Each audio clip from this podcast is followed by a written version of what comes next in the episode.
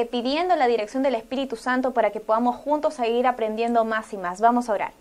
Padre nuestro que estás en las alturas de los cielos, Señor, gracias te damos porque tú estás aquí con nosotros, porque a pesar de las dificultades que hemos tenido, Señor, con los equipos, con la señal de Internet, sabemos, Señor, que tú estás guiando este programa, este proyecto, y te pedimos, Señor, que sea tu Espíritu Santo quien dirija esta conversación y que todos podamos seguir aprendiendo juntos acerca de los conceptos bíblicos para tener mejores relaciones, relaciones saludables, y que podamos tener eh, una mejor...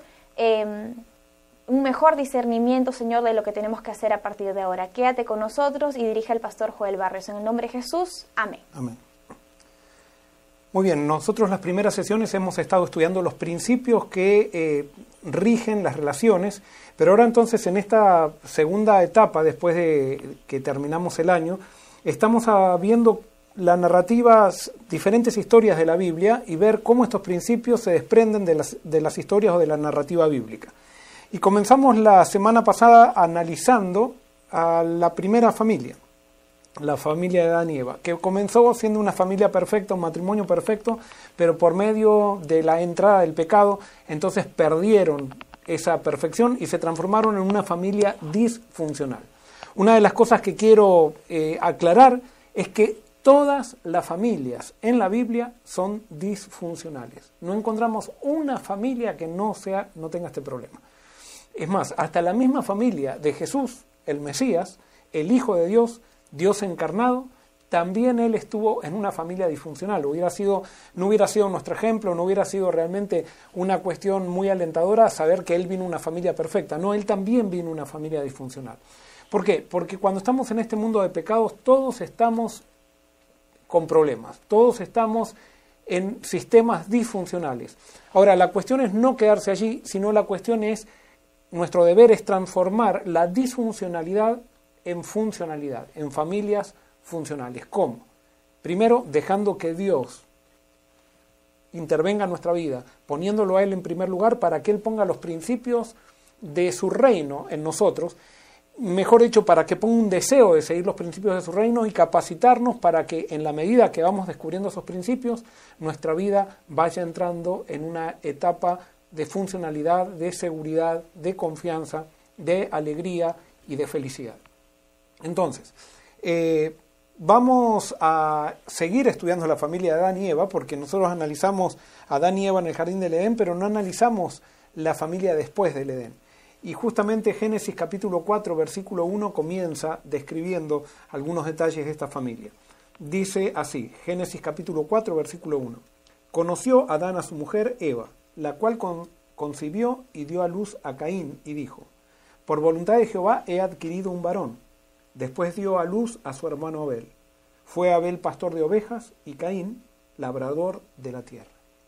Y para aquellos que nos están siguiendo y que están empezando a estudiar la Biblia desde hace poco, quiero aclarar algunas cosas que quizás los que hace mucho que están estudiando ya saben estas cosas. Pero por ejemplo, cuando la Biblia dice conoció Adán a su mujer y como resultado de eso vino un hijo, ustedes pueden inferir que se está refiriendo a una relación íntima y una relación sexual. Ahora, es interesante que esta misma palabra que se utiliza acá en el hebreo, después Dios la utiliza, o los profetas la utilizan, durante todo el Antiguo Testamento para hacer una comparación de cómo Dios quiere relacionarse con su pueblo. Y entonces, por ejemplo, hay pasajes que dicen, mi pueblo fue destruido por falta de conocimiento. Y la palabra conocimiento es justamente relación sexual, relación íntima. O sea, Dios utiliza a la relación sexual como una ilustración de lo que Él quiere establecer con su pueblo. ¿Qué quiero decir con esto? Lo que quiero decir es que la Biblia tiene en, al sexo en un alto estándar. O sea, el sexo fue creado por Dios. El sexo fue un regalo que Dios le dio, o las relaciones sexuales fueron un regalo que Dios le dio a, o le dio al ser humano, especialmente al matrimonio. Y el sexo utilizado o experimentado dentro del contexto en el cual la Biblia lo presenta es un, ¿cómo podríamos decir? Es un factor de felicidad, es la celebración del amor, es la celebración de la felicidad. Y por eso vamos a encontrar que en la Biblia eh, el, el tema del sexo aparece mucho. Y nosotros vamos a ver, por ejemplo, que en la Biblia se habla abiertamente del sexo, pero Dios pide que se lo use bien. nuestra sociedad el sexo es un tabú, no se habla casi, pero lo usamos desordenadamente y muy mal. Generalmente nosotros hacemos chistes de las cosas que nos ponen nerviosos. Y por eso generalmente ustedes van a ver que la mayoría de los programas cómicos y eso eh, están basados en chistes sexuales, o sea, por el hecho de que nos pone nervioso el tema del sexo, porque es un tabú, porque no lo hemos abordado de acuerdo a la perspectiva divina, donde Dios nos lo da para que lo disfrutemos, pero que lo disfrutemos dentro del marco correcto. Ese no es el tema de hoy, simplemente quería hacer esa salvedad. Entonces, repito, dice, conoció a Adán a su mujer Eva, la cual concibió y dio a luz a Caín, y dijo, por voluntad de Jehová he adquirido un varón. Cuando Eva tiene o da luz a Caín, tiene este hijo, aparentemente por el cómo está construido el versículo en hebreo, nos da a entender que Eva tiene una gran expectativa y cuando dice por voluntad de Jehová he adquirido un varón, en el hebreo se puede traducir por voluntad de Jehová he adquirido el varón. Pareciera que ella está haciendo referencia a la promesa que Dios le hace de enviar un Salvador. Aparentemente, Eva pone todas sus expectativas en este nacimiento y ella piensa que Caín es el elegido, que es la simiente de la cual Dios había prometido que un descendiente de la mujer iba a darle un pisotón en la cabeza a, la serpiente que simbolizaba a Satanás. Entonces ella piensa que realmente este hijo varón era el Mesías. No lo era, por supuesto se equivocó, pero ella pone todas sus expectativas allí. Ahora, en, en, el hebreo se puede entender, esto dicen los eruditos, que nosotros cuando leemos en español no lo podemos entender, después dio a luz a su hermano Abel. Y ustedes saben que en la Biblia, cuando eh, la gente daba a luz un hijo, le ponía nombres que tenían que ver con la experiencia que estaban viviendo. A Caín, Eva le pone que es como el varón en, el cual ella tenía las expectativas. Abel, la palabra Abel significa vanidad, significa algo sin valor. Aparentemente con Abel Eva ya estaba chasqueada. Y por supuesto, esto no, dice, no nos dice mucho más el texto, pero nosotros podemos inferir algunas cosas. ¿Por qué podemos inferir algunas cosas? Porque nosotros vamos a ver que en la Biblia, y especialmente en el libro de Génesis, todas las familias del Génesis tuvieron problemas de favoritismo. Los padres tuvieron hijos favoritos y eso provocó muchas disfunciones en la familia. Y por eso así como nosotros hablamos de intimidad emocional la sesión pasada, eh, cómo el pecado rompió la intimidad emocional con Adán y Eva, hoy vamos a hablar un poco, no va a ser todo ese el tema, pero vamos a hablar de los problemas de, favoritismo que generalmente se dan en la familia. Todos los hermanos o todos los hijos salen perdiendo cuando se palpa el favoritismo de los padres. O sea, los hermanos que notan que hay un favoritismo con algún hermano o una hermana especial, son afectados por ese favoritismo, pero no solamente los hermanos que son discriminados, si podríamos decir así, sino que el hermano que también recibe el favoritismo también es afectado por eso. El hijo predilecto carga con la envidia de sus hermanos, o muchas veces se siente sobrecargado con las exigencias de su padre. Muchas veces esto pasa también con los hijos mayores, con los primogénitos, que posiblemente haya pasado esto con Caín. O sea, nosotros ponemos tantas expectativas en, nuestro primer hijo. Queremos realmente que sea el mejor hijo del mundo. Queremos realmente que él sea el que se destaque. Queremos que sea perfecto, porque nosotros muchas veces cuando no teníamos hijos, veíamos gente que tenía hijos y nosotros mirábamos y decíamos, hmm, nosotros haríamos las cosas, mirá qué malcriados que son estos niños, porque no sabíamos absolutamente nada de lo que significa tener hijos. Primero, los hijos no vienen con un manual, no son máquinas. Y cuando tenemos hijos, ahí realmente nos damos cuenta lo difícil, lo difícil que es criar. Y más cuando ponemos exigencias en nuestros hijos, eso puede jugarnos eh, en contra. Eh, ¿Cómo afecta el favoritismo a los hijos no apreciados? A los hijos que no se sienten apreciados o que se sienten relegados por un hijo favorito o una hija favorito. Muy bien, esto provoca eh, a los hijos relegados, pueden ser reservados e introvertidos. Eh, si no encuentra un hijo el apoyo que necesita de sus padres, se, se acostumbrará a guardar sus problemas. Pensará que el tiempo de mamá y papá es para otro hijo. Nosotros pensamos que es un niño que no da problemas. Muchas veces con estos chicos decimos, ah, sí, es un chico, a veces a los chicos introvertidos decimos, es un chico que no da problemas, es muy bonito, porque uno lo sienta y está callado. Y quizás es un chico que lleva una procesión por dentro, tiene un volcán por dentro, por el hecho de que no siente que él realmente es importante para sus padres o se siente relegado porque pareciera que los padres eh, eh, dan preferencia a uno de los hijos. Por supuesto, los niños son muy mal, muy mal intérpretes de las relaciones y por eso a veces a un hijo pequeño le puede parecer que unos padres favorecen a otro y no necesariamente es así, pero sí cuando eh, un hijo siente eso, nosotros no podemos decir, no, no es así. Si lo siente, esa es su realidad. Y por eso como padres tendríamos que ser empáticos. Y hoy voy a hablar un poquito de esto. O sea, ¿por qué? Porque nosotros vamos a ver que todas las familias del Génesis, así como empieza esta familia con favoritismos aparentes para Caín, en todas las familias del Génesis hay favoritismos. Y esto trajo muchos problemas. Por ejemplo, vemos en la familia de Noé. Noé tenía tres hijos, Sem, Cam y Jafet. Los tres lo ayudaron a su padre a construir el arca, estuvieron 120 años juntos, pero cuando eh, salen del arca después del diluvio, eh, Noé se emborracha, se desnuda. Y viene su hijo Cam, que hizo algo muy malo, se rió de su, de su padre en vez de ayudarlo. Pero su padre, cuando entra en razón y le cuentan lo que Cam había hecho, su padre en vez de disciplinarlo, lo maldice. A mi criterio, esto es una interpretación mía, esa maldición fue un insulto que Noé le da a Caín, perdón, a, a Cam, y con los insultos que nosotros le hacemos a nuestros hijos, de alguna manera les profetizamos lo que va a suceder después en su futuro. Por eso es muy importante qué es lo que nosotros le decimos a nuestros hijos y cómo nosotros corregimos a nuestros hijos, porque a veces nosotros nos damos cuenta que nuestro, nuestro hijo hizo algo malo, nuestra hija hizo algo mal, pero en la manera que nosotros lo corregimos, profundizamos ese daño. Y más cuando nosotros rebajamos y maldecimos a un hijo. Por ejemplo, la Biblia dice que Noé maldijo a su hijo. Eh, aparentemente él tenía un problema más grande, se le costaba llevarse más con Cam que con los otros hijos, con, eh, con Sem y Jafet.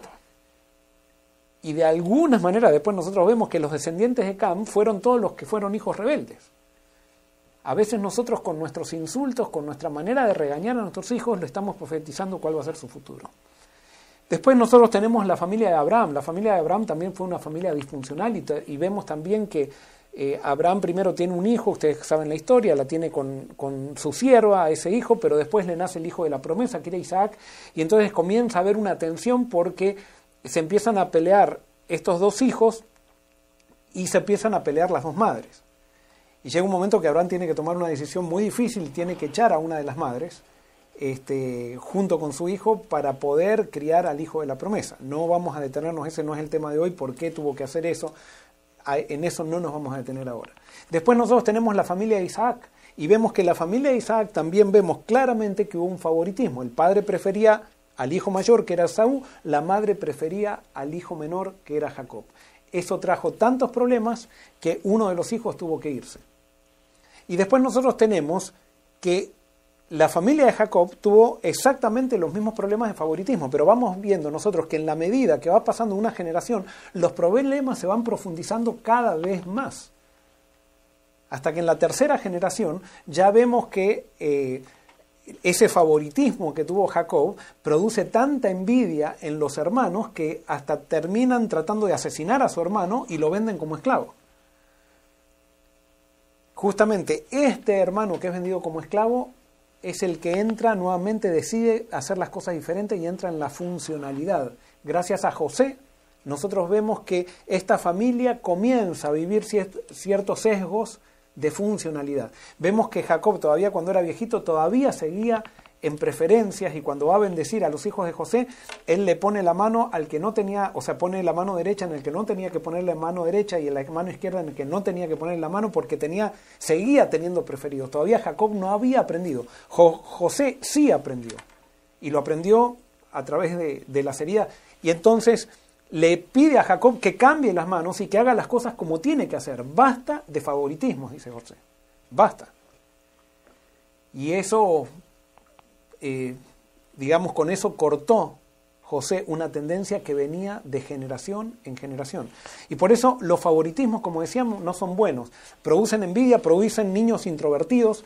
Cuando un niño siente que no es eh, apreciado en la, casa, en la casa como debiera ser o como sus demás hermanos, busca ayuda fuera de la casa. Y eso puede traer perjuicios muy grandes para él y para toda la familia.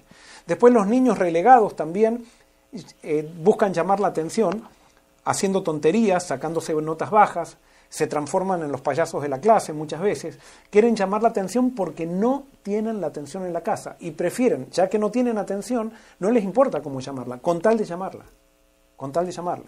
Hay niños chiquitos incluso que eh, se portan mal tan siquiera para recibir la paliza del padre y de la madre, el toque, aunque sea un toque malo, de los padres. Porque ellos ven que, por ejemplo, eso he visto, yo lo, como pastor muchas veces soy testigo, de muchos casos, por ejemplo, donde hay una hijita que es tratada como un juguetito de cristal y a un hijo que es tratado como si fuera lo peor. Yo me acuerdo cuando mis padres eran pastores, yo todavía estaba estudiando teología, pero eh, había una familia en la iglesia de ellos que era una familia que estaba estudiando la Biblia y que le estaban contando a mis padres, le decía, por ejemplo, este tenía dos hijos, la señora decía, este sí, este se porta bien, este es lo mejor, este hasta que se muera. Así, le, así decía esa madre. Imagínense ese niño que escuchaba eso de esa madre. Por supuesto, yo estoy nombrando un caso extremo, pero muchas veces sutilmente nosotros hacemos diferencias con nuestros hijos y tenemos que ser muy precavidos con esto. Los hijos que son relegados tienen problemas de adaptación, tienen problemas para relacionarse con sus hermanos y con la gente. Muchas veces la gente dice, esa es la oveja negra de la familia. No, la oveja negra son los padres que no saben cómo transmitirle un amor equilibrado a todos sus hijos. Y muchas veces la oveja negra es la oveja negra porque es la persona relegada. Hay muchas veces los que los padres vieron que dicen, yo no sé a quién saliste tan mal criado. Y más vale que no le respondan. ¿eh? Más vale que no le responda porque si le responde con la verdad, nuestros hijos salieron a nosotros. ¿Y quién los crió a nuestros hijos? Somos nosotros.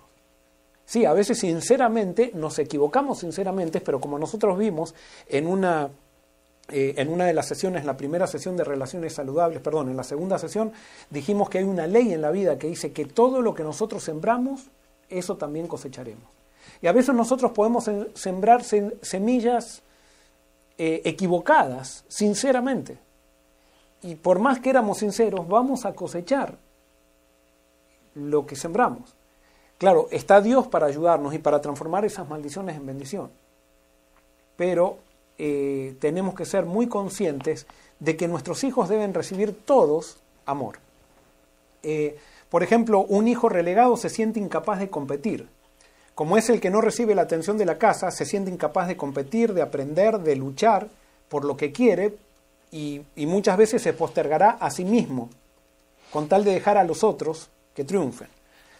Eh, o puede darse lo contrario, pero, por, ejemplo, un hijo que ha sido relegado tiene un rencor y entonces dice, yo no voy a ser más relegado, entonces vive toda su vida para demostrar inconscientemente, demostrarle a los padres de que él puede.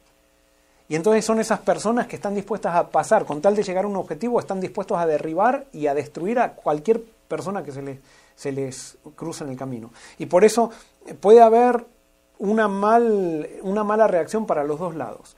Eh, los hijos que son relegados sufren de falta de autoestima, desconfiarán de sus habilidades y necesitarán estar siempre comparándose continuamente con los demás para comprobar que son importantes en lo que hacen.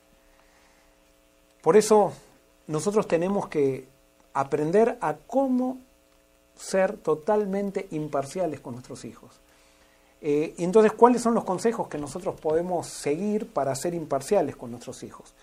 Por supuesto, eh, tiene que haber una entrega a Dios. Eso no vamos a repetir, sí, sí lo vamos a hablar un poquito más de eso después, eh, pero no, estos, estos principios, estos consejos no van a funcionar si es que yo simplemente digo, ah, voy a solucionar esto. No, yo tengo que estar entregado a Dios para que todas estas cosas que voy descubriendo vayan entrando en un sistema de vida en la medida que Dios me va capacitando para ponerlos en práctica.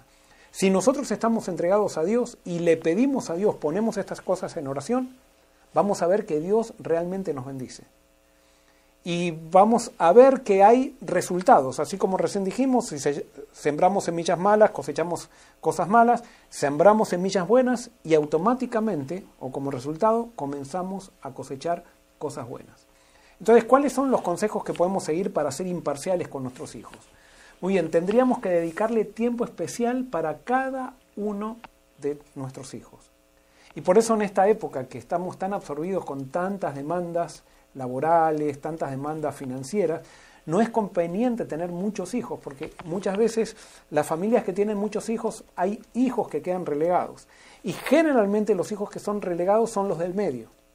O sea, ¿por qué? Porque en los de los extremos, el primero porque es el primero y el último porque es el más chiquito o la más chiquita, pero muchas veces los del medio siente que no les llega el amor. ¿Por qué? Porque los padres están demasiado sobretrabajados o sobreocupados para dedicarle tiempo especial a sus hijos. Y esto es algo importantísimo. ¿Se acuerdan? Nosotros también decíamos en, en sesiones pasadas que para lograr diálogo, un buen diálogo, nosotros tenemos que dedicar tiempo de calidad. Sin tiempo no podemos hacer nada. Y por eso si nosotros queremos tener relaciones saludables, el tema del tiempo es un factor que tenemos que tenerlo en cuenta y tenemos que hacer los ajustes necesarios para poder dedicar tiempo especial. Y muchas veces ese tiempo especial que le vamos a dedicar a nuestros hijos, vamos a tener que renunciar a ciertas cosas que eh, requieren tiempo también en nuestra vida. Ahora, si le dedicamos tiempo, y esto es muy importante para que un hijo se sienta apreciado, yo tengo que interesarme en los intereses de mi hijo. ¿Por qué? Porque yo puedo decir, bueno, ahora voy a dedicar tiempo para mi hijo. Y por ejemplo, a mí me gusta, supónganse, tocar el piano y a mi hijo no le gusta para nada la música. Pero yo como a mí me gusta tocar el piano, yo quiero que me acompañe a mí en, su, en mi interés. Y lo fuerzo a que él entre en mis intereses. No, eso es egoísmo. Eso es egocentrismo. Yo tengo que aprender a estar con mi hijo en los intereses de él. Y alguien puede decir, pero ¿qué pasa si los intereses de mi hijo yo no estoy de acuerdo con sus intereses? Bueno, puede haber intereses de tu hijo que no estés de acuerdo porque hay eh, situaciones amenazantes que pueden afectar la seguridad de tu hijo y ahí es bueno que tú pongas un límite. Pero hay muchas veces intereses que no lo ponen a riesgo a él, pero que a ti no te gustan y que tú tienes una perspectiva muchas veces de la vida que es diferente a la que está formando tu hijo, o porque tú te criaste en una época que tu hijo no se está criando, tú quieres que tu hijo le guste lo mismo que a ti te gustaba cuando tú tenías la edad de él o, o tenías la edad de ella, y quieres forzarlo a tus intereses. No, cuando nosotros forzamos a alguien a que entre en nuestros intereses, ahí no, esas personas, nuestros hijos, cuando piensen que nosotros lo estamos forzando a nuestros intereses, van a pensar que los importantes somos nosotros, no ellos ellos van a estar al servicio de nuestros intereses. No, nosotros tenemos que mostrarles que ellos son importantes interesándonos por las personas, por, perdón, por los eh, intereses que ellos tienen. Una de las cosas que te voy a decir, y esto yo lo aprendí, no te voy a decir, no, yo no soy, quiero decirles que yo no soy un especialista en familia, yo estoy aprendiendo y me gusta dar esto porque yo aprendo con esto. Y yo tengo muchos errores como padre, eh, no soy el esposo perfecto tampoco, pero estoy aprendiendo estoy aprendiendo y quiero seguir aprendiendo. Pero, por ejemplo, muchas veces nosotros criticamos a los amigos de nuestros hijos. No hay nada peor que tú puedas hacer que criticar a los amigos de tu hijo, por más que sean malos, por más que te parezcan malos. Una cosa es preguntarle a tus hijos acerca de las conductas de sus amigos y criticar, y yo no sé si decir criticar, o señalar las conductas equivocadas de, de los amigos. Pero cuando tú pones en duda la, la capacidad de tu hijo, de elegir amigos puede pasar dos cosas. Puede ser que te haga caso, pero entonces cada vez que él eh, se quiera relacionar con alguien va a estar pensando, ¿y qué dirá mamá de esto? ¿Qué dirá papá de esto? Y va a pensar que él no tiene capacidad para poder distinguir quién es un buen chico y quién no es un buen, un buen chico, quién es una buena compañía y quién no es una buena compañía. Entonces tu deber es enseñarle a pensar a tus hijos, no decirle qué es lo que tienen que hacer. Enseñarle principios, y vas a tener que muchas veces permitir que tu hijo, tus hijos, se equivoquen. Y para eso es necesario empezar desde chiquitos. ¿Por qué? Porque si tú les enseñas a equivocarse y que aprendan de las cosas chiquitas, cuando sean grandes, que van a cometer las equivocaciones grandes, posiblemente ya aprendieron a pensar y quizás entonces se equivoquen menos. Pero si tú desde chiquitos quisiste controlarles la vida, quisiste decirle qué se tienen que poner, qué no se tienen que poner, qué color de vestido tiene que usarse, qué color de, eh, eh, no sé, qué, no sé, lo que tú quieras, qué juguete va, va, le tiene que gustar o no, perdiste, no lo dejaste pensar, no se sintió importante. Tú eres el importante o lo importante. Y entonces tu hijo no va a saber decidir. Y por eso es necesario que empecemos ahora a dar libertad con responsabilidad a nuestros hijos para que ellos aprendan a equivocarse. Eh, otra de las cosas, después de dedicar tiempo especial a nuestros hijos, debemos escuchar a nuestros hijos. Por ejemplo, cuando tu hijo se queje o vea o tú veas discusiones entre los hermanos en lo que en el cual uno de tus hijos mencione favoritismo, no ignores eso, no lo ignores. Ten en cuenta los sentimientos porque los sentimientos de un niño son su realidad. Entonces tú puedes decir, no, no es así, pero eso es lo que él siente. Entonces ahí tú tienes que tomar eso como una oportunidad para dialogar con tu hijo y decirle, ¿por qué piensas que yo favorezco a, fulano o, a fulana? Y que él saque eso. Y entonces sí, tú le puedes decir, mira, no me había dado cuenta de esto, pero ¿sabes por qué lo hago? Es, eso es necesario, que tú escuches a tus hijos y que también le expliques, cuando él tiene un razonamiento, le expliques. No le digas, no, no es así, no. Le expliques, mira, yo hago diferencia. Una de las cosas que, por ejemplo, he notado yo, esto lo he visto eh, aconsejando, por ejemplo, en familias de chicos que tienen problemas con la droga. Entonces, hay uno de los hijos no tiene problemas con la droga, eh, que generalmente es el hijo que más recibió cariño cuando era chico, pero después cuando hay un, uno que tiene problemas con droga, a los, supónganse a los 15 años, toda la familia se vuelca al hijo que tiene problemas con la droga. Y entonces al otro, como ya saben, todos piensan, no, este piensa bien, eso es como que lo dejan solo. O sea, lo dejan porque ya confían demasiado. Y a veces esa confianza, demasiado, que está muy buena la confianza, pero confianza sin cariño también eh, genera problemas, y más cuando un niño está pasando por la adolescencia.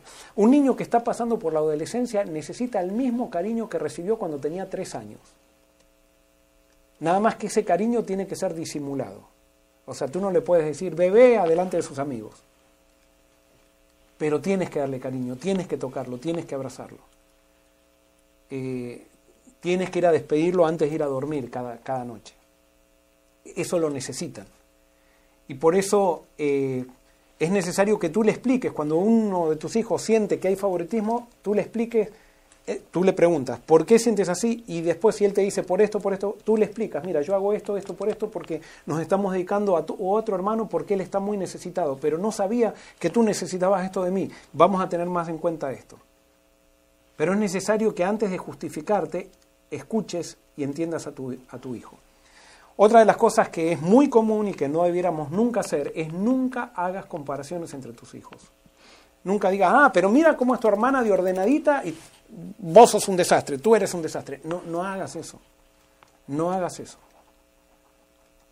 Cuando tú le dices a tu hijo, tú eres un desastre, tú eres un desordenado, lo estás determinando a que sea desordenado, le estás haciendo una profecía. No, tú le puedes decir, tú dejaste el cuarto desordenado y me gustaría que ordenes tu cuarto. Pero decirle, tú eres un desordenado, tú estás haciendo un juicio sobre tu hijo. Y como tú eres lo más importante que tu hijo tiene, entonces cuando tú le dices, tú eres un desordenado, tu hijo empieza a creer que realmente es desordenado y tú le quitas la fuerza para poder ser ordenado. Es impresionante el poder que tienen las palabras de los padres, de nosotros los padres. Y saben que yo, eh, a mí me hubiera gustado que alguien me dé esto que estoy hablando yo, me lo hubieran dicho cuando yo estaba por tener hijos, porque yo me he equivocado muchísimo con mis hijos, muchísimo. No quiero equivocarme, cada vez quiero equivocarme menos, pero en la medida que descubro estos principios y veo que los voy poniendo en práctica, van, van dando resultados.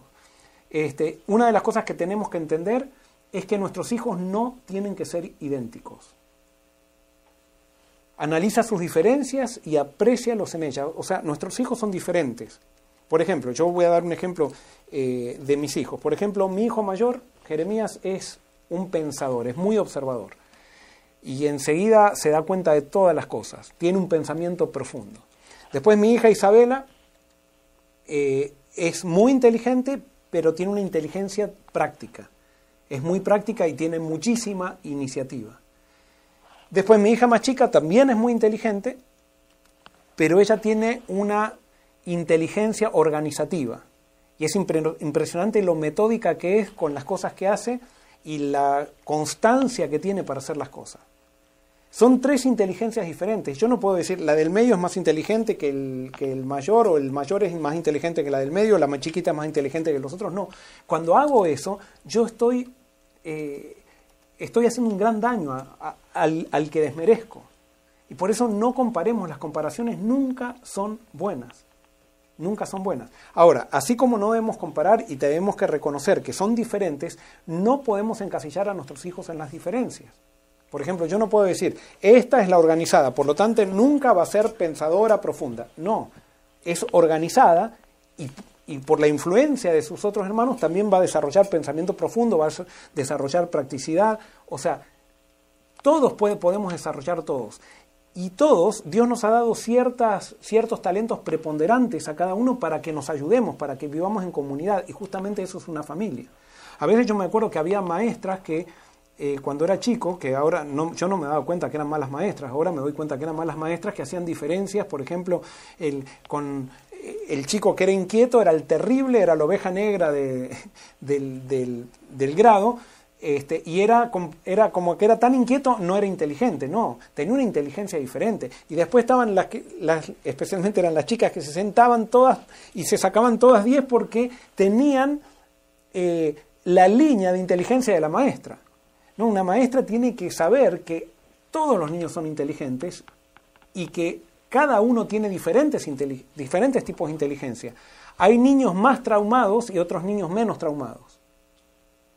Y por eso ahí está la sabiduría de un maestro de determinar cuál es el niño más traumado y ayudar a ese niño. Justamente la gracia de Dios es darle más gracia a aquel que tiene más desventajas y por, e, y por, eso Dios siempre hace equilibrios.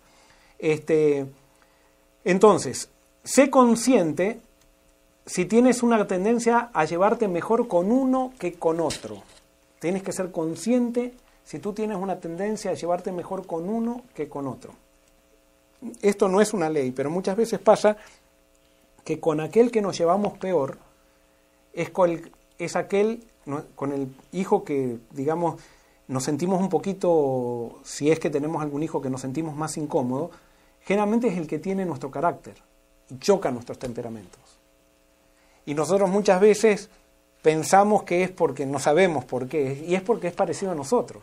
Y como nosotros muchas veces tenemos un rechazo hacia nosotros mismos, cuando vemos en un hijo nuestro aquellas cosas que a nosotros no nos gustan, reaccionamos virulentamente ante esas cosas. Y justamente son cosas que heredaron de nosotros. Y como nosotros tenemos un rechazo a nosotros mismos, en nosotros mismos no las vemos porque las negamos, pero entonces las vemos en nuestros hijos y cuando nosotros las vemos en nuestros hijos reaccionamos virulentamente a ellos. Y entonces a los hijos que se parecen más a nosotros los hacemos a un lado. Y nos relacionamos más con el hijo o la hija que se parece más a nosotros. No, eso tendríamos que nosotros ser conscientes y maduros de analizarnos a nosotros mismos y analizar por qué con algún hijo me siento incómodo. Y a veces esas incomodidades se dan por etapas en la vida, no es que siempre va a ser así, sino que se dan por etapas. Pero los padres somos los que tenemos que tener la iniciativa de entender las cosas y no pretender que nuestros hijos sean los que nos entiendan a nosotros, sino que nosotros somos los que tenemos que entender a nuestros hijos. Entonces, si tú ves que hay un hijo, por ejemplo, que pareciera que tiene, eh, eh, que no es el favorito, que pareciera que eh, duda que él es el favorito, entonces cuando vayan a hacer una opinión, pedir una opinión en tu casa, consulta a todos los hijos y dale a veces la preponderancia de la opinión al hijo que tú menos le preguntarías quizás, para que se vaya desarrollando, cosa que no encasilles, a tus hijos y todos puedan recibir, la, tengan la sensación de que son favoritos tuyos, no en deprimento de otros, porque hay veces hijos que compiten para decir cuál es el favorito de papá y mamá, no, lo que tenemos que enseñarle nosotros a los padres, perdón, a los hijos, es que todos son amados y que todos son diferentes y que nosotros aceptamos a todos en las diferencias. Por supuesto, nosotros podemos tener un discurso muy lindo, pero es con lo que le mostremos lo que realmente va a impactar a nuestros hijos. Entonces, eh, ¿qué impacto tiene los favoritismos en la vida espiritual? Y ahora vamos a introducirnos en este tema que es importante. El hijo favorito se pregunta, y ahora yo quiero que analices esto. ¿Qué es lo que se pregunta el hijo favorito? ¿Por qué mis padres me aman más que a los otros? El hijo favorito se pregunta, ¿por qué mis padres me aman más que a los otros? ¿Y cuál sería la respuesta? Si hay padres que muestran favoritismo por un hijo, y entonces el hijo favorito dice, ah, mis padres me aman porque yo hago algo que por eso me aman. Entonces ellos sienten que son los favoritos por algo que hacen. Y después, esa es la idea que se proyectan a Dios. Y entonces son hijos que viven para agradar a Dios y quieren total continuamente estar haciendo cosas para que Dios esté contento con ellos, porque si fallan, Dios ya no va a estar contento o los va a castigar. ¿Se entiende? Nosotros a nuestros hijos que los hacemos favoritos en detrimento de los otros, los estamos empujando a la salvación por las obras, que es justamente la manera de perdernos. Los estamos empujando a la perdición. ¿Y qué pasa con el hijo relegado? ¿Qué es lo que se pregunta el hijo relegado? El hijo relegado se hace la misma pregunta, ¿por qué mis padres no me aman? Entonces el hijo relegado responde, porque yo no hago tan bien como mi hijo. perdón, yo no hago tan bien las cosas como mi hermano o mi hermana. Entonces él dice, tiene dos actitudes, o se deja, baja los brazos y dice, yo soy la oveja negra, más vale, soy un desastre, o empieza a tratar de agradar, agradar, agradar a todo el mundo y también trata de agradar al mundo y esa, esa proyección de la vida después la proyecta a la imagen de Dios y si se relaciona con Dios, se relaciona para agradarlo. Y como también puede ser que Dios, el Dios que ellos vieron en sus padres, es un Dios que no los quiere, entonces son una oveja negra y no quieren saber nada con Dios porque Dios hace favoritismo. ¿Se entiende? Miren lo que hace un favoritismo. Un favoritismo hace, empuja a nuestros hijos a la perdición. Y por eso cuando te veas un hijo que se pone rebelde, no le eches la culpa a los amigos de tu hijo. No le echemos la culpa, asumamos responsabilidad. Hay algo que no le transmitimos bien. Sí, puede ser que fuimos sinceros, pero hay algo que no le transmitimos bien. Alguien puede decir, bueno, pero siempre es así. No, no siempre es así, pero si queremos encontrar soluciones, comencemos asumiendo responsabilidad nosotros. Muy bien, ¿hay alguna pregunta, Karen? Sí, pastor, hay muchas preguntas y también comentarios que están muy interesantes, algunos relacionados a experiencias, a testimonios y otros más bien relacionados a la parte bíblica. Aquí hay una pregunta que quiero resaltar. ¿Es posible que Caín fue malo por la mala crianza de Adán y Eva o fue una decisión de él mismo?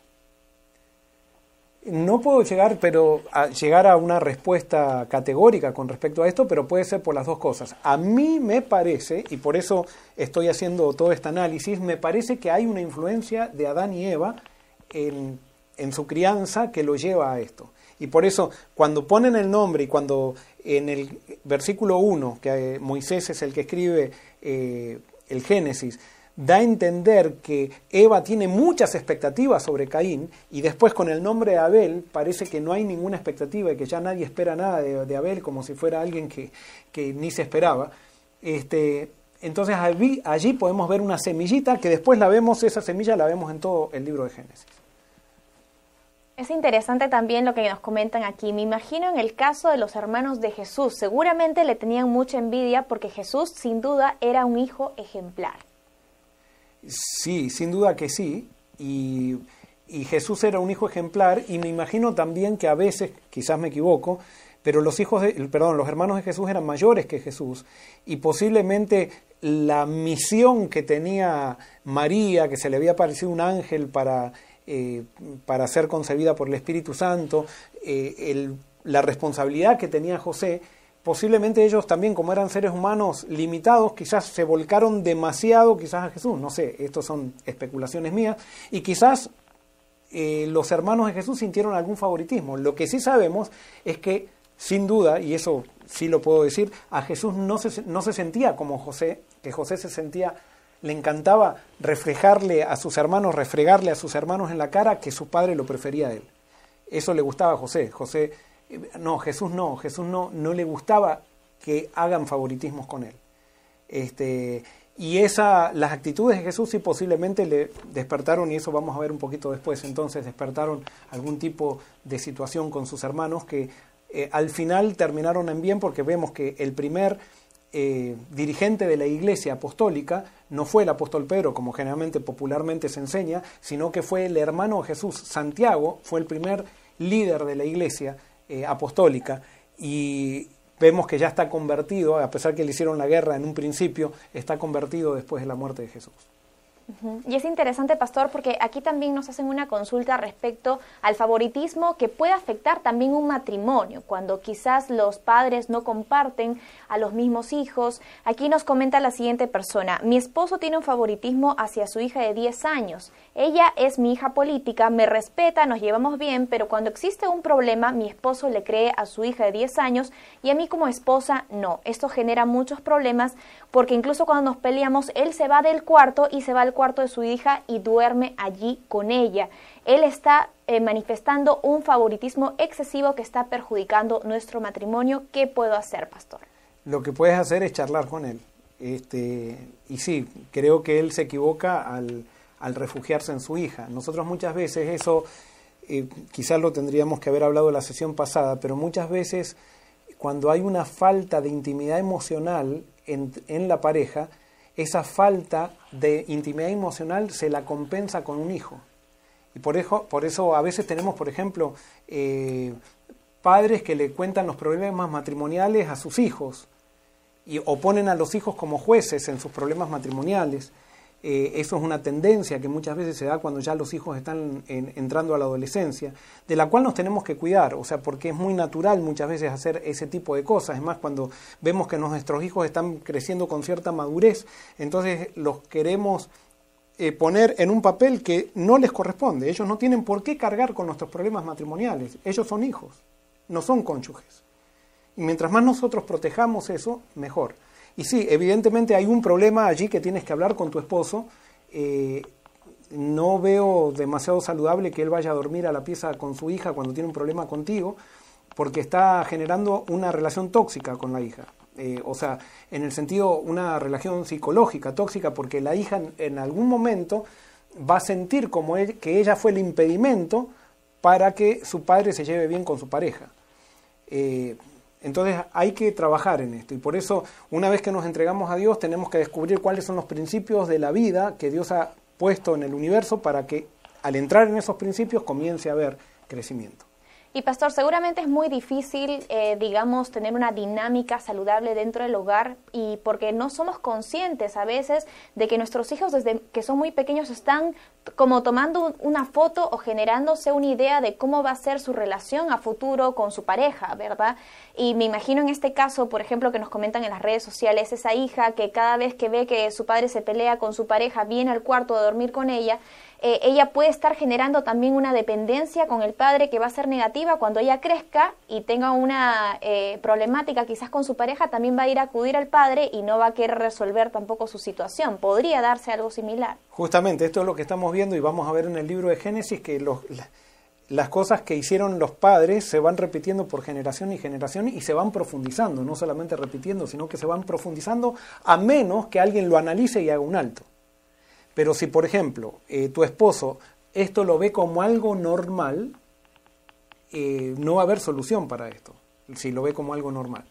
Entonces, la hija eh, de él va a pensar que es algo normal y cuando tenga una relación no solamente va a ser lo mismo, sino que lo va a profundizar.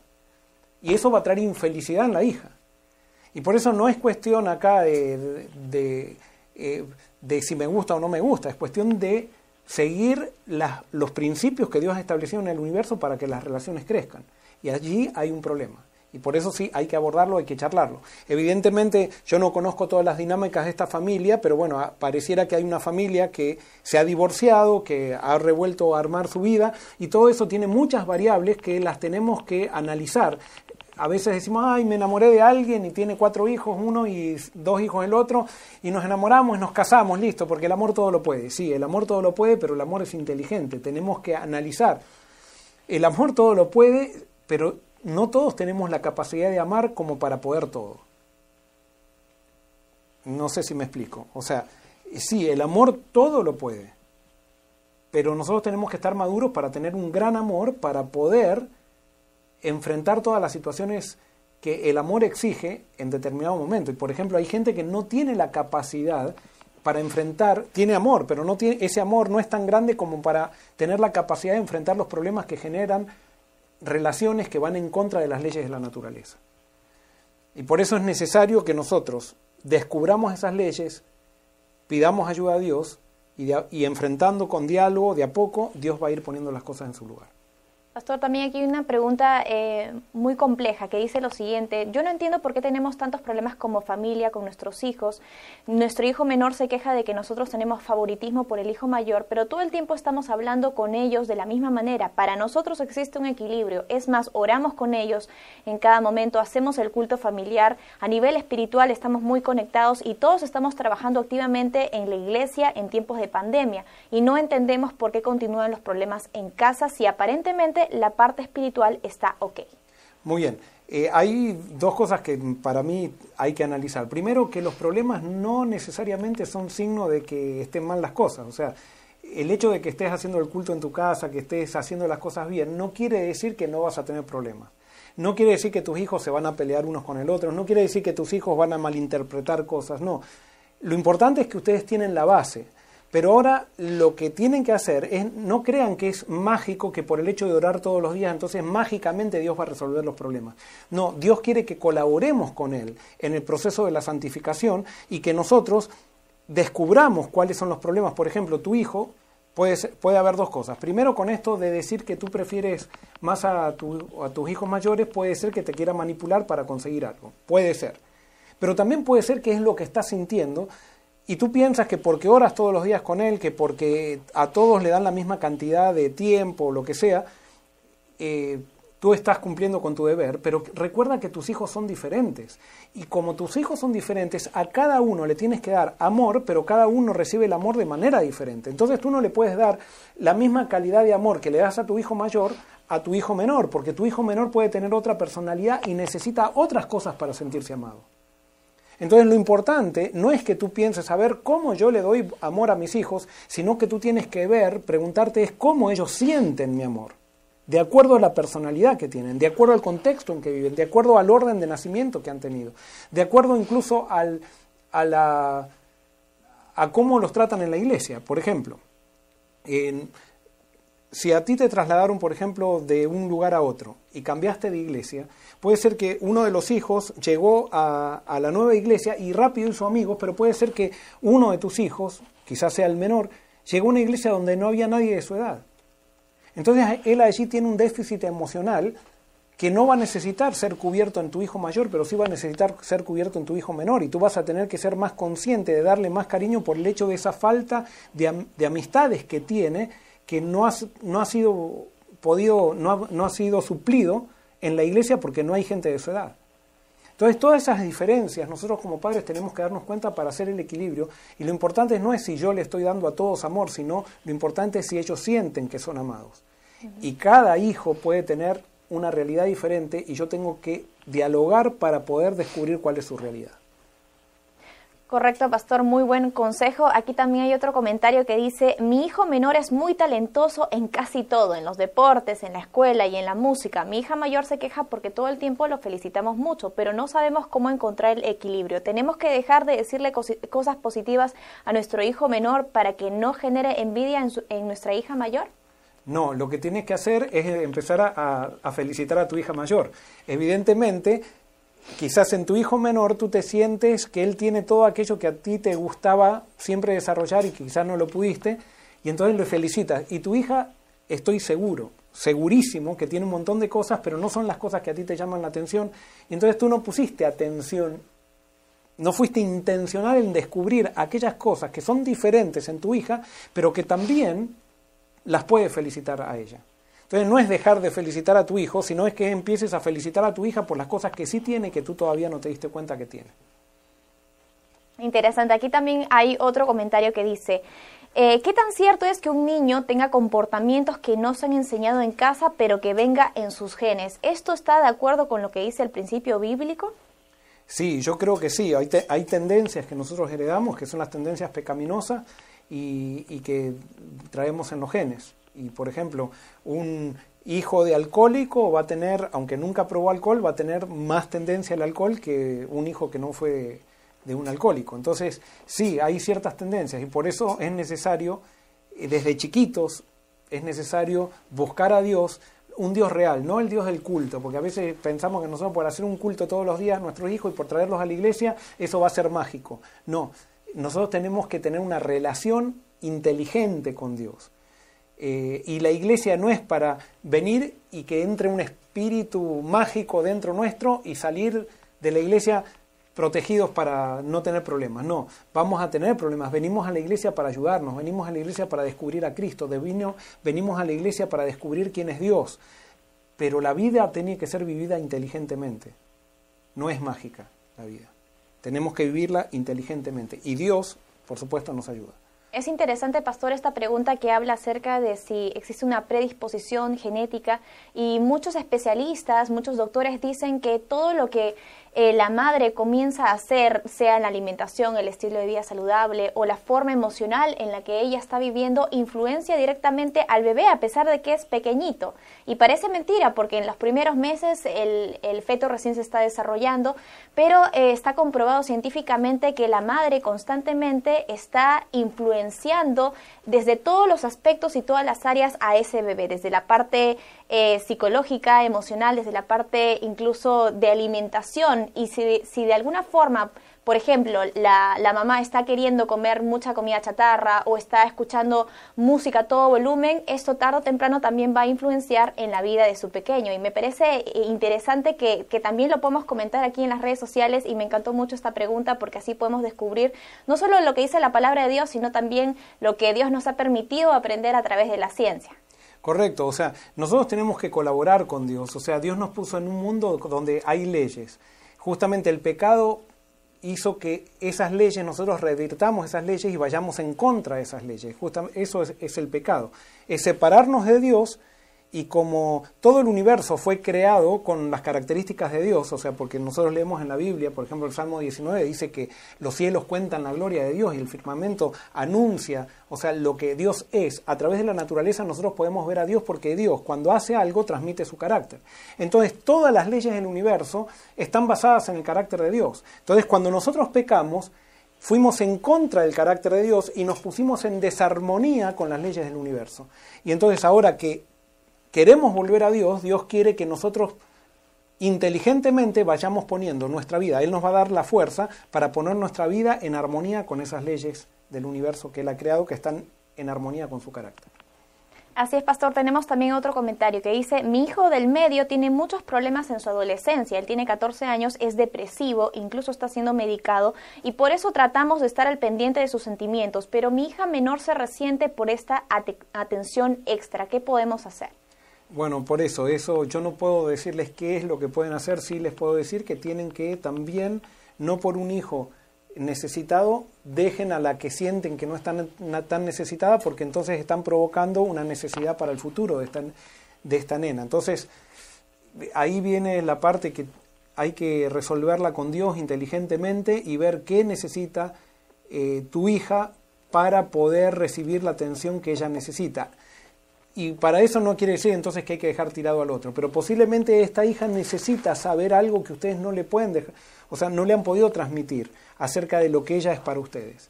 Y entonces tienen que hacer algo para poder descubrir qué es lo que ella necesita. Aquí hay una pregunta que es un poco graciosa y me imagino que muchos padres también sufren con esta situación. Dice, ¿cómo hacer para lidiar con el favoritismo que viene de parte de los abuelos? Yo le enseño a mis hijos a hacer lo correcto, vienen los abuelos y malogran todo, nos comentan aquí en las redes sociales, pastor. Sí, por tanto dejará el padre a su madre, a su, el, eh, el hombre a su padre y a su madre y harán una sola familia y serán una sola carne, decía, decíamos la sesión pasada. Eh, bueno, hay que poner límites con la familia extendida y la familia extendida tiene que adecuarse a los límites que nosotros tenemos en nuestra casa. O sea, eh, ellos pueden hacer en cierto sentido lo que quieren en su casa, pero si nosotros vemos, por ejemplo, eh, supónganse, nosotros, supónganse que ustedes tienen la costumbre de no darle caramelo, caramelos a sus hijos por una cuestión que no quieren darle azúcar. Y entonces los mandan a la casa de los abuelos, los abuelos dicen, mándenlo a los hijos y después vienen ellos comiendo todos los caramelos del mundo bueno, ustedes no pueden prohibirle a, a, sus padres que le den caramelos a sus hijos, pero sí ustedes pueden dejar de mandar a sus hijos a la casa de sus padres. Ellos pueden hacer lo que quieran en su casa, pero ustedes no pueden hacer lo que quieran con sus hijos. Estoy dando un ejemplo simplemente. Eh, tiene que haber límites. Y esos límites los límites de nuestros hijos tienen que ser que nosotros le ponemos a la crianza de nuestros hijos, tienen que ser respetados por, por nuestros padres, por la familia extendida, porque justamente esa es la ley también de que haya crecimiento en las relaciones de familia extendida, porque si no, no hay respeto y sin respeto las relaciones se quiebran. Aquí hay un testimonio que es un poco complicado. Dice, soy víctima de violencia eh, emocional de parte de mi hija. Tengo 54 años, ella 34, pero no la confronto porque le he dado mal ejemplo y tiene 5 años enferma, es soltera y yo separada. ¿Qué me puede aconsejar? A ver, me, eh, ¿pueden ¿podés repetir la pregunta porque me, me, desconcentré en un momento? Sí, sí, no hay problema. Dice que es víctima de violencia emocional por parte de su hija. Esta persona que nos escribe tiene 54 años, la hija tiene 34, y ella nos comenta, no la confronto porque le he dado mal ejemplo y tiene 5 años enferma. Ella soltera y yo separada. Es la situación de una madre que dice que está teniendo problemas con su hija. Bueno, yo creo que lo lo mejor que puedas hacer con tu hija es tener una conversación eh, a corazón abierto. Sin duda que ella, por lo que tú me dices, te confronta con ciertos malos ejemplos que le diste, bueno, pídele perdón por eso. Ahora sí tú tienes que tener la seguridad que tú le entregaste eso a Dios y que Dios te ha perdonado. Y con esa seguridad tú le puedes decir a tu hija, reconozco y yo te pido perdón por esto, eh, lamento que eso haya sucedido y yo ya no puedo volver para atrás, voy a hacer todo lo posible ahora para enmendarlo, pero no puedes tampoco que tu hija te manipule con el pasado tuyo para lograr cosas contigo y para hacerte sentir culpable toda la vida. Eso no quiere decir que ella lo quiera hacer, pero tú no tienes que dejar que ella te manipule emocionalmente con culpabilidad. Sí, es algo bastante tóxico esto y bueno, quizás yo te puedo dar un consejito, pero no es quizás la, eh, lo mejor, o sea, lo mejor quizás tienes que acudir a un consejero que te vaya ayudando y dando herramientas para saber cómo lidiar con la situación de tu hija. Por supuesto, a tu hija lo que le haría falta es también tener la capacidad de perdonar, que solamente lo hace Dios eso. Pero tú no tienes que tener vergüenza con tu hija por tu pasado. ¿Te has equivocado? Sí, pero sigue siendo la madre. Eh, ahora la puedes amar más que nunca. Y yo creo, he conocido incluso relaciones que han sido tóxicas, así como tú estás diciendo, y que hoy son relaciones muy crecientes, o sea, que están en crecimiento. No podemos decir que son las mejores relaciones, pero que están en crecimiento. Y recuerden que una relación, para ser una relación viva, simplemente tiene que estar creciendo, no importa a qué nivel. Siempre tiene que estar creciendo y esa es la señal de que, es, de que hay vida en esa relación. Muy bien, vamos a seguir entonces con lo poco que nos queda analizar de Caín y Abel, si, le, si te parece, Karen este, y no hay más preguntas, pero vamos a seguir con los versículos que, siguen porque es interesante. Acá vamos a ver, nosotros dijimos que, eh, que los favoritismos llevan a los hijos a vivir un tipo de religión de salvación basados en las obras, o sea, que tratan de agradar a Dios. Cuando el hijo favorito piensa que es favorito por lo que hace, entonces después cuando se relaciona con Dios quiere hacer cosas para seguir siendo el favorito de Dios y después los hijos que no han sido los favoritos eh, sienten que no son favoritos porque no hicieron las cosas correctamente, entonces cuando se relacionan con Dios quieren tratar de agradarlo y de ganar su favor y eso genera muchísima ansiedad. Y entonces vamos a ver que eso de alguna manera también lo vemos también reflejado en la experiencia de Caín y Abel. Porque en el, en el versículo 3 del capítulo 4 dice, pasado un tiempo, Caín trajo del fruto de la tierra una ofrenda a Jehová. Y Abel Abel trajo también de los primogénitos de sus ovejas y de la grasa de ellas. Y miró Jehová con agrado a Abel y a su ofrenda. Pero no miró con agrado a Caín ni a su ofrenda, por lo cual Caín se enojó en gran manera y decayó su semblante. Ahora, acá hay algo interesante. Yo de, cuando era chiquito, yo me sentía un poquito, leía, me contaban esta historia en la escuela sabática o la leía en la Biblia y yo, yo decía, pero acá parece como que Dios, el favorito de Dios era Abel.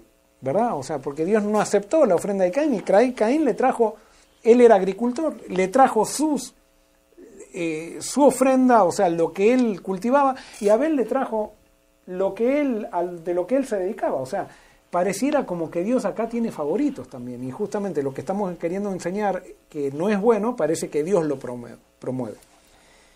Y no, no es así, si nosotros leemos eh, más profundamente y entendemos todo el significado del verso, quizás vamos a encontrar acá algunos detalles interesantes. Primero, lo que encontramos era que tanto Caín como Abel estaban adorando a Dios. O sea, acá hay dos tipos de adoradores y acá comienza los dos tipos de religión que han dominado siempre a este planeta, que han dominado este planeta de pecado. Está la religión falsa y la religión verdadera. Caín quiere ofrecerle algo a Dios de lo que él hace. Evidentemente fue o un niño exigido, Caín, un niño que pusieron muchas expectativas, entonces pensaba que Dios quería recibir de él lo mejor que él hacía. Y él se dedicaba a hacer frutas y entonces él le trajo frutas y hortalizas a Dios. Abel, que posiblemente haya sido el relegado por el nombre que tenía, quizás sintió una necesidad muy grande y se aferró especialmente a ese Dios que sus padres le contaron que existió cuando, o que, está, o que existía, o que todavía existía, pero que se reveló con ellos cuando ellos pecaron. Un Dios que salió al encuentro de Adán y Eva y que no fue a acusarlos. Pero un Dios que les quitó las hojas de higuera, los esfuerzos que ellos habían hecho para tapar su vergüenza, y él, a través de un animal que fue sacrificado, los vistió y lo único que les pidió Dios a Adán y Eva fue que acepten ese regalo. Entonces Dios había pedido, después de allí, que si alguien quería adorarlo, tenía que adorarlo trayendo la ofrenda que Dios iba a ofrecer y no lo que nosotros podemos dar. Y es en eso que falló Caín. Caín quiso llevar la ofrenda que él producía. Y Abel trajo a Dios la ofrenda que Dios ofrecía. Porque lo que Dios le pidió a Adán y Eva, aparentemente, que después vemos en el Antiguo Testamento, era que sacrifiquen un cordero, pero no porque era un sacrificio que ellos hacían por Dios, sino que era el sacrificio que Dios hacía por ellos. Y Dios lo que le quería enseñar a Caín y Abel y a Adán y Eva, quería enseñarles que la salvación es un regalo que Dios me lo da sin merecer nada. Entonces Dios le dije, miren, cuando se presenten delante de mí, yo les voy a pedir un solo requisito, preséntense con un cordero. Es lo único que les pido. Y no era que era la ofrenda de Caín o la ofrenda de Abel, sino que ese cordero era el símbolo de la ofrenda de Dios, para que ellos se den cuenta que Dios no exige nada absolutamente nada para relacionarnos con Él. Él lo que exige es que nosotros tengamos una relación con el que después iba a ser el Mesías, que iba a ser Jesucristo.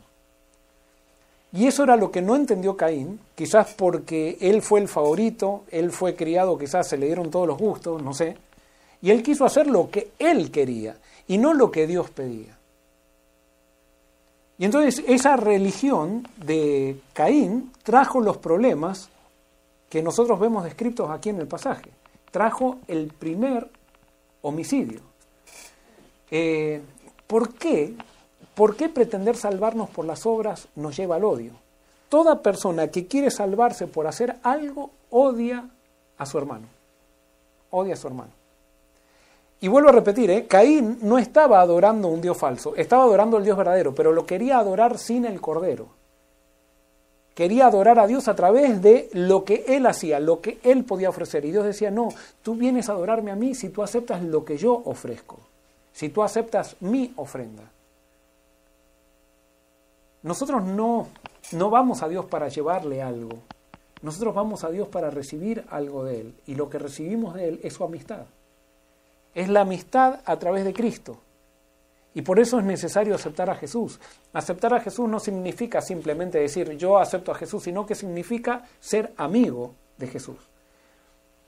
Eh, ¿Por qué Caín mató a Abel? A ver, ¿por qué Caín mató a Abel? Vamos a Primera de Juan 3.12. Primera de Juan 3.12. Primera de Juan 3.12. Esto es muy importante y quizás eh, nos cuesta entenderlo porque todos naturalmente nacemos queriendo seguir la religión de Caín. Todos nos queremos relacionar con Dios y naturalmente queremos ofrecerle algo a Dios. Y es más, cuando hay gente que dice que no hay que ofrecerle nada a Dios, decimos, eso es religión barata, eso es gracia barata. Estamos totalmente confundidos. La gracia barata es cuando nosotros pensamos que le podemos dar algo a Dios y que dándole algo Dios nos va a bendecir. Nosotros no le podemos dar nada a Dios a menos que Dios nos lo dé. Y Dios dice que la salvación viene solamente como un regalo de Él. Y fíjense lo que dice Primera de Juan 3.12, ¿por qué eh, Caín mató a Abel? dice, vamos versículo 11, eh, capítulo 1 de Juan, capítulo 3, versículos 11 en adelante, dice, este es el mensaje que habéis oído desde el principio, que nos amemos unos a otros. No como Caín, que era del maligno y mató a su hermano. ¿Y por qué causa lo mató? Porque sus obras eran malas y la de su hermano justas. Hermanos míos, no os extrañéis si el mundo os odia. Nosotros no, perdón, nosotros sabemos que hemos pasado de muerte a vida porque amamos a los hermanos. El que no ama a su hermano permanece en muerte. Ahora fíjense qué, qué interesante esto. Dice que Caín mató a Abel porque sus obras eran malas y las de su hermano eran justas. ¿Qué quiere decir justas? Las obras de Abel eran rectas. ¿Cuál era la rectitud de las obras de Abel?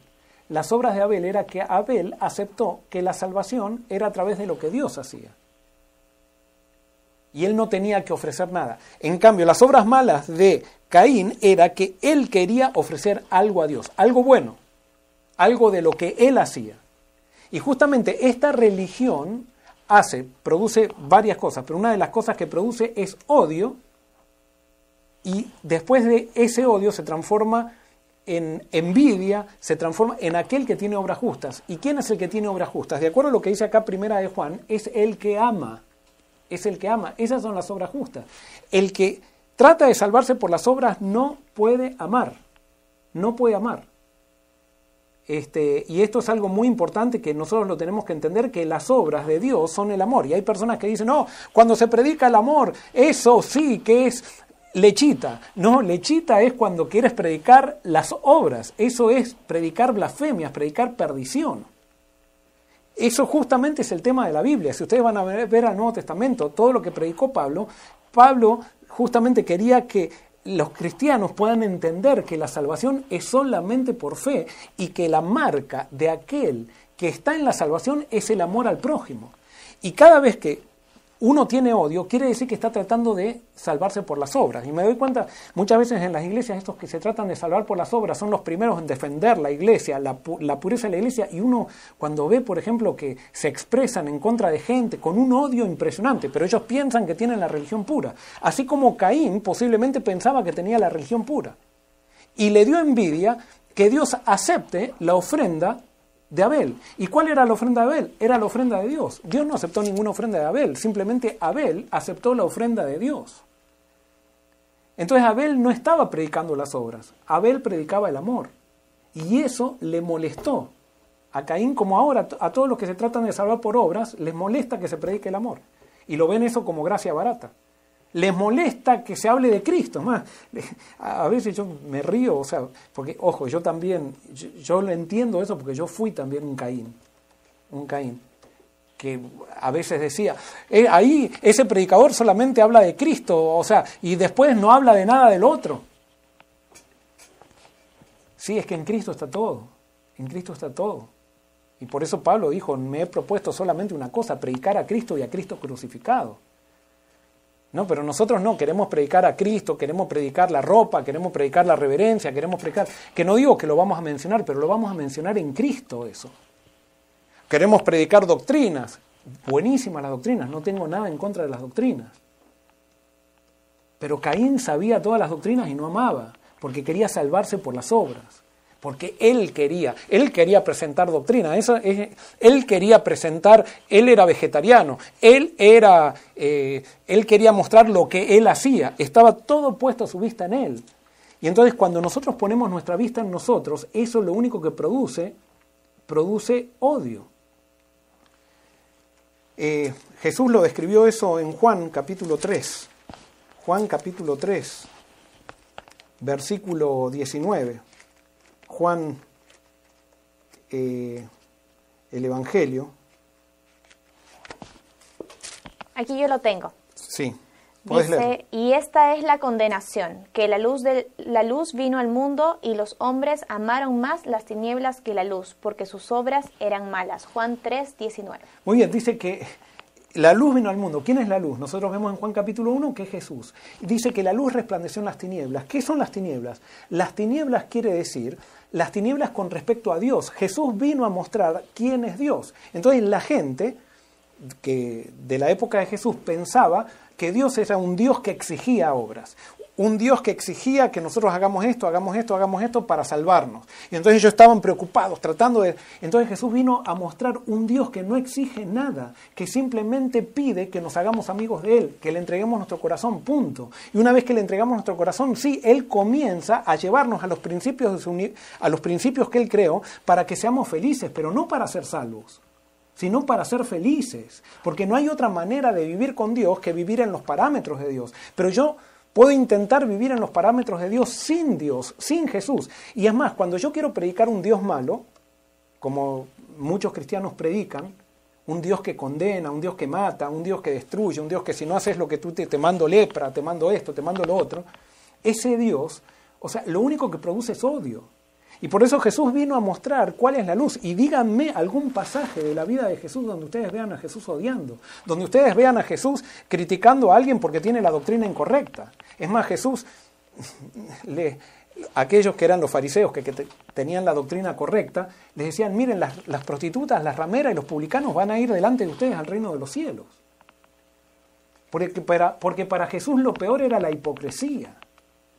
Nosotros hay ciertos pecados que los vemos así como si fueran los peores y lo peor para Dios es la hipocresía. Es el hecho incluso de querer salvarme por otra, es el hecho de no aceptar la revelación de Dios a través de Jesús. Justamente, todos tienen un problema con la revelación de Jesús. Caín tuvo un problema con la revelación de Jesús.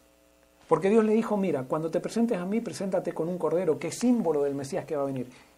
Y dijo, no, yo me voy a presentar delante de ti con lo mejor que yo hago con lo mejor y entonces así vivía.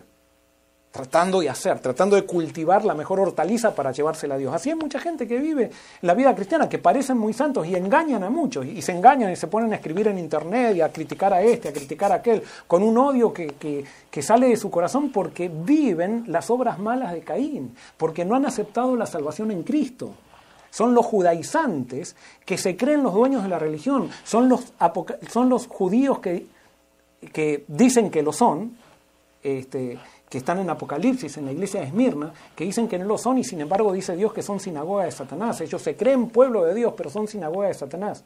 Y con esto no estoy condenando a alguien, yo también he sido sinagoga de Satanás. Pero en Cristo he recibido liberación. Así como Abel recibió liberación en Cristo. Caín no la pudo recibir. Y lo vemos, lo, lo vemos en el relato. En el relato Caín lo único que hizo fue odiar a su hermano y matarlo. Ahora vemos, para que veamos que Dios no tenía favoritismo eh, con Caín, perdón, con, Abel, nosotros podemos ver, por ejemplo, en el capítulo 4, en el versículo, eh, versículo 6, después que Dios no acepta la ofrenda de Caín, pero no es, no es que no la acepta, sino que no la puede aceptar porque dijo, cada el que quiera venir delante de mí tiene que presentarse con un cordero que es mi ofrenda. Y entonces eh, Dios ve que Caín se enoja. Y fíjense lo que hace Dios, lo que nosotros decíamos que tenemos que hacer con nuestros hijos cuando vemos que ellos piensan que hay favoritismo. Porque eso fue lo que pensó Caín. Dios tiene favoritismo con Abel y Dios no tenía favoritismo con Abel. No, Dios quería darle lo mismo a Caín. Quería decirle a Caín, descansa, tú no necesitas traerme nada, porque yo estoy proveyendo la ofrenda. Y entonces eh, Caín podría haber dicho, pero yo no, eh, yo no cultivo ovejas. O sea, yo cultivo hortalizas, no tengo ovejas. Bueno, pídesela a Abel, por eso tú no tienes que hacer nada, pídesela a Abel, él te la va a regalar. Porque la salvación es un regalo. Pero Caín no le gustaba eso. Y no le gustaba que Abel predique a Jesús, que predique el Cordero, que traiga el Cordero. Y decía, eso es gracia barata, eso es, es liberalismo. No sé, ustedes saben eh, a lo que me refiero.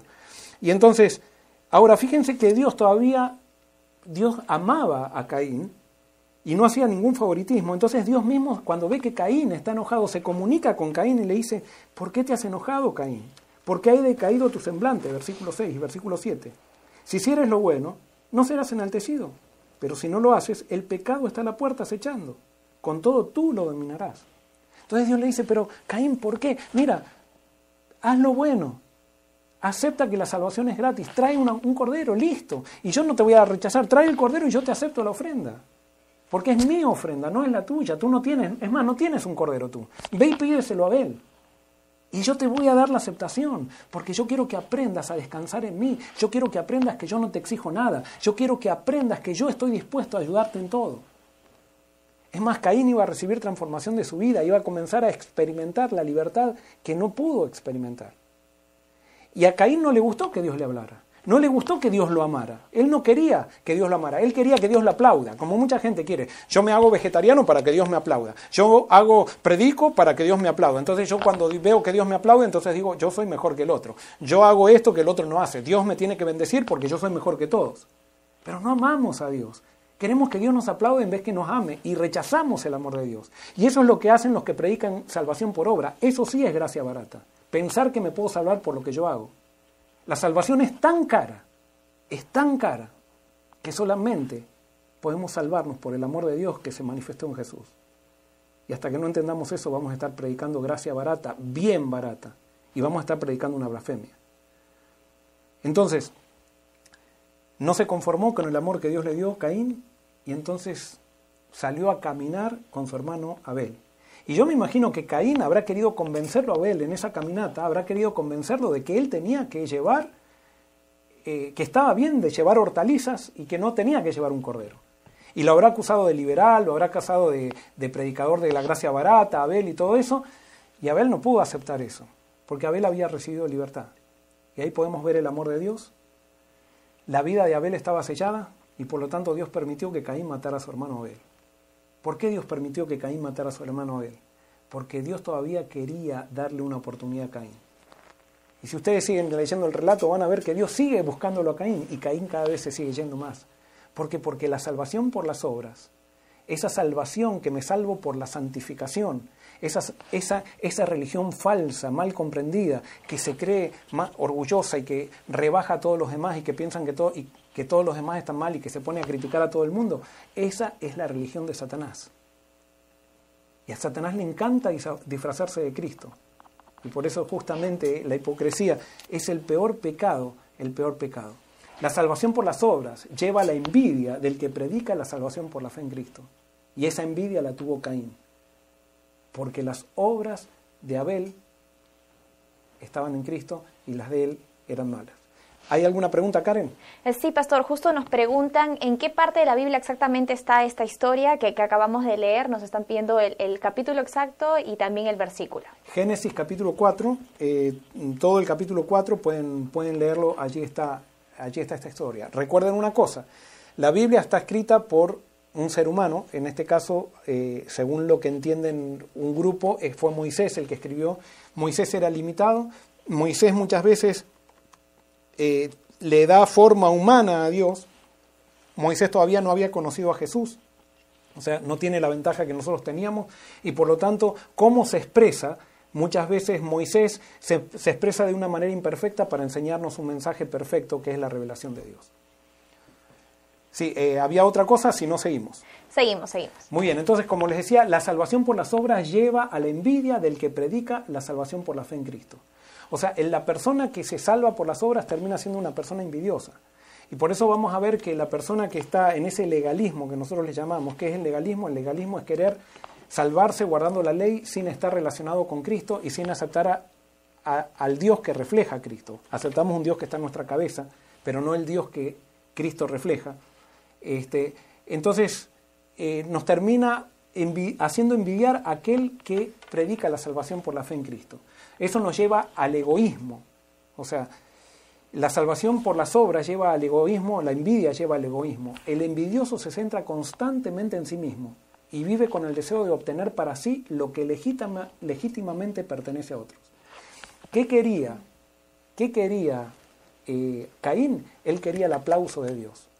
Y el aplauso de Dios, Dios no se lo hizo a Abel. Dios le hizo el aplauso a Abel porque trajo la ofrenda que Dios ofrecía. Porque Dios nos aplaude aunque estemos en pecado. Y con eso estoy diciendo, Él nos ama. Dios no cambia. Aunque estemos en pecado, Dios no cambia. Y alguien puede decir, pastor, entonces usted está diciendo que tenemos que pecar para que Dios nos ame. No, lo que estoy diciendo es que a pesar de que peques, Dios te sigue amando. Y es el amor de Dios lo que te va a traer a Él. Por ejemplo, ustedes vieron, Caín se quiso salvar por las obras y se fue alejando de Dios. todas aquellas personas que hoy quieran salvarse por las obras y no quieran aceptar la revelación que Dios dio en Jesús y que la salvación es solamente por gracia, se van a terminar alejando de Dios y van a terminar rechazando la salvación, porque al final terminan rechazando a Cristo. Todos aquellos que predican la salvación por obras están representados por los fariseos y los saduceos de la época de Cristo, que ahora se dicen seguidores de Cristo, pero si, si, si Cristo vendría ahora, harían lo mismo que hicieron los fariseos con Jesús, lo harían en esta época. Y por eso tenemos que ver, donde hay odio, allí no está Cristo. Donde hay condenación, allí no está Cristo. Donde se dice que nosotros podemos hacer algo para salvarnos, no está Cristo. Alguien puede decir, pero entonces el equilibrio y la ley de Dios, bueno, escuchen el sermón que voy a predicar el sábado, espero que esté andando todo bien, porque ahí vamos a hablar de qué se trata todo esto, la ley, qué es la ley de Dios. Y bueno, eso vamos a empezar a analizar el sábado, va a ser muy interesante. Ahora, ¿qué más hace la envidia y la salvación por las obras? Eh, nos trae ansiedad. El envidioso sufre temor e incertidumbre hacia el futuro por no saber si será posible acabar siendo o teniendo más que su oponente. O sea, hay una ansiedad porque, eh, por ejemplo, el envidioso quiere, eh, no sabe qué va a pasar y como no sabía, se quedó, Caín se quedó sorprendido porque Dios no aceptó su ofrenda y él se quedó enojado porque Dios tendría que haberlo aceptado. Y entonces ahora no sabía qué iba a hacer Dios entonces con él. Si él quería dar muchas cosas para Dios y Dios parecía que le rechazaba todo lo que él daba. Y Dios le dijo, escucha, Caín, no tienes que hacer nada. Acepta los parámetros, o sea, acepta las condiciones como yo las pongo. La salvación es sin hacer nada. Es por mi perdón. Es por lo que va a ser mi hijo. Así es la salvación. Y yo simplemente quiero que te relaciones conmigo. Y después déjame a mí los resultados. Y vamos a relacionarnos y vamos a relacionarnos bien. Caín no quiso aceptar eso. Y entonces quiso tener la bendición que eh, Abel la tuvo, pero él entonces se decía, ¿y ahora cómo yo voy a tener una bendición? No sabía, no sabía. Eh, la envidia muchas veces trae inferioridad, nos hace sentir inferiores. El envidioso no está a gusto consigo mismo. Su autoconcepto es frágil y se siente inferior al oponente, deseando su ruina y la exaltación de sí mismo. Eh, también la envidia trae inmadurez. Quienes sufren arrebatos de envidia son incapaces de razonar como una persona inteligente de ponerse en la situación del otro y de desvincular sus posesiones de las posesiones de los demás. Nosotros vamos a ver que los que se tratan de salvación, tratan de salvarse por las obras, envidian, envidian la paz que tiene el que está con Cristo. Envidian incluso el amor que pueden dar los que están con Cristo y los que han aceptado la salvación por gracia, porque los que, los que se salvan por las obras no pueden amar. ¿Y por qué no pueden amar los que, los que se, eh, se tratan de salvarse por las obras, porque ellos ven que para, para salvarse hay que darle cosas a Dios. Y entonces continuamente se están mirando y diciendo, ¿qué le estoy dando a Dios? Tengo que hacer esto, tengo que hacer lo otro, tengo que hacer lo otro. Entonces hacen una lista de cosas y después ellos comienzan a comparar con aquel que no hace nada. Y entonces cuando se sienten que han hecho muchas más cosas que aquel que no hace nada, se sienten superiores. Pero cuando ven que ellos no tienen paz, no tienen alegría, es más, ustedes van a ver que siempre los legalistas están rezongando, están renegando, están hablando, siempre están hablando de la basura. Ellos son especiales en descubrir la basura de todos lados. O sea, como viven en la basura, no pueden ver que otro pueda vivir feliz, que no hace tantas cosas como ellos hacen. Y les da una rabia tremenda eso. Es más, por ejemplo, el que predica legalismo, ¿qué es lo que hace? El que predica legalismo lo único que hace es ganar un montón de renegados un montón de hijos del infierno, eso lo dijo Jesús, no lo digo yo. Jesús le decía a los fariseos, ustedes van y hacen campañas evangélicas y, ganan un montón de hijos del infierno, que son peores que ustedes todavía. Y entonces están todos juntos, y entonces se juntan para atacar a todo el que predica a Cristo. ¿Por qué? Porque el que predica a Cristo no necesita hacer campañas evangélicas, no necesita hacer nada. Con solamente levantar a Cristo la gente se entrega. Y entonces ellos, como no sienten que tienen ese poder, entonces lo envidian. Y entonces tienen que demostrar así como Caín le quiso demostrar a Abel y Abel no pudo reconocer que quiso convencerlo a Abel de que había que salvarse con hortalizas. Entonces, como Abel no lo reconoció, le pegó un palazo en la cabeza y lo mató. Tienen el homicidio en su corazón. Y hay un montón de gente que hay un montón de gente que se engaña por ese testimonio y porque empiezan a, mencionar doctrinas correctas, correctas piensan que están en la verdad cuando están siguiendo a Satanás. Y perdón que sea tan categórico, pero estamos llegando a una confusión en la iglesia tremenda porque ahora el verdadero evangelio se lo confunde como si fuera gracia barata. Y al evangelio que es gracia barata, la gente dice, esta es la verdad. Terrible. Una verdad desposeída de Cristo. Por eso, Caín terminó matando a su hermano. Y por eso en la Biblia nosotros vamos a ver que hay una sola señal, una sola señal que marca la entrega a Dios. Y cuando nosotros estemos entregados a Dios, entonces vamos a tener esa señal.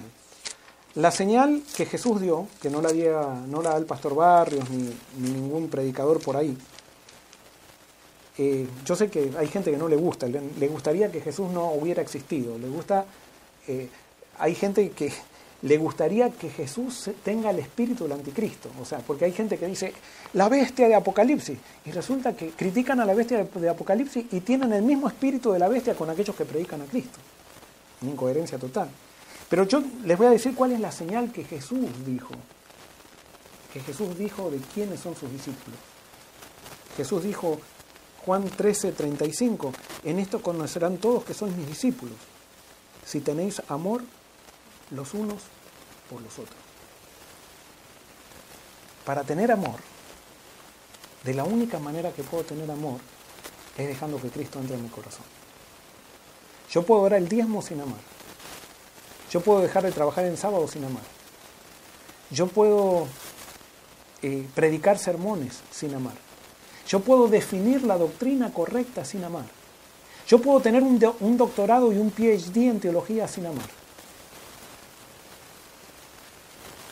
Sea, pero si yo no tengo a Cristo, no amo.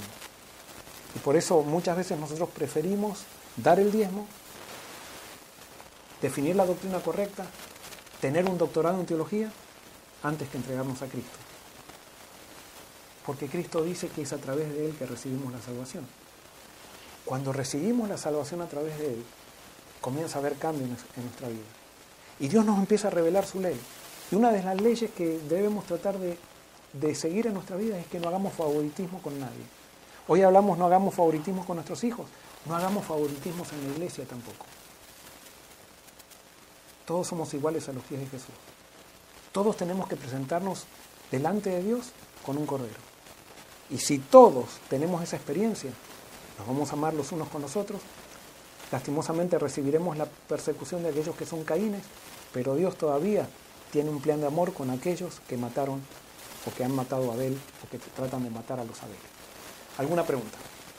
Hay muchos comentarios, pero ya nos ganó la hora, Pastor. Eh, simplemente quiero agradecer a todas las personas que se han conectado a través de Facebook, a través de YouTube. Tuvimos algunos problemas, por eso no entramos puntual el día de hoy, pero gracias a Dios hemos podido nuevamente retomar el estudio y ha sido muy interesante poder ver el amor de Dios a través de diferentes historias bíblicas. Y yo simplemente quisiera cerrar eh, este programa eh, haciendo una memoria de lo que fue la parábola del fariseo y el publicano, ¿no? La diferencia de cuando nosotros estamos cerca a Dios es que nosotros no nos, no nos consideramos justos ni siquiera para pedir perdón. Y esto es lo que dice justo Lucas 18, 9 al 14. Dice, el publicano, estando lejos, no quería ni aún alzar los ojos al cielo, sino que se golpeaba el pecho diciendo, Dios, sé propicio a mí, que soy pecador. Y el fariseo, que era lo contrario, puesto en pie, oraba, consigo mismo de esta manera diciendo, Dios te doy gracias porque no soy como los otros hombres, ladrones, injustos, adúlteros, ni aún como este publicano. Ayuno dos veces a la semana, doy diezmos de todo lo que gano. Y vemos esta eh, comparación que realmente Jesús nos muestra en su palabra de cuál debería ser nuestra actitud si realmente estamos siendo guiados por el Espíritu Santo. Y si nosotros al ver en el espejo espiritual, en el espejo que nos muestra el Espíritu Santo nuestros defectos, nosotros tenemos que pedir gracia a nuestro Creador, ¿cómo vamos a juzgar a nuestro prójimo que se equivoca si nosotros somos conscientes que somos los primeros en equivocarnos también? Y como dice la palabra de Dios, no hay justo ni aún uno. Y como lo dijo Pablo también, ¿no? Aquello que quiero hacer no lo hago porque soy esclavo del pecado y justamente lo que no quiero hacer termino haciendo. Y eso debería generar, pastor, creo yo, empatía más bien entre la comunidad de todos los creyentes porque todos somos eh, un producto, digamos, eh, una creación que está en progreso. Nadie es perfecto y solamente cuando Jesús regrese vamos a ser todos transformados ante su presencia y eso es lo que me encanta pensar de que va a llegar el día en el que vamos a poder ser perfectos así como nuestro Padre Celestial. Pastor, no sé si quisiera decir algunas palabras finales. Sí, una de las cosas que quiero decir es que nosotros, por la gracia de Dios, no vamos a llegar nunca a tener una perfección absoluta, pero sí podemos salir del pantano del pecado. Y justamente el pantano del pecado es tratar de salvarnos por nuestras obras. Una vez que nosotros aceptamos a Cristo y comenzamos una amistad con Él, comienza una vida de crecimiento y de crecimiento en los consejos divinos, en los parámetros divinos, en la ley de Dios. Pero ya no lo hacemos para salvarnos, sino que lo hacemos porque somos salvos en Cristo y Cristo ya nos salvó. Qué, qué, lindo, qué hermoso. Ese es el mensaje de la Biblia. Ese es el mensaje que convierte. Ese es el Evangelio. El Evangelio del cual Pablo no se avergonzaba y que es poder de Dios para salvación, para todo aquel que cree, sea judío, griego, católico, metodista, adventista, presbiteriano, ateo, ese es el Evangelio que transforma la vida y ese es el Evangelio que nos hace felices. Amén. De esta manera entonces cerramos Diálogo Abierto, Relaciones Saludables. Gracias al pastor Joel Barrios por esta eh, excelente temática y gracias a ti también por conectarte. Nos vemos como siempre el próximo miércoles a las 7 y 30 de la noche. Bendiciones.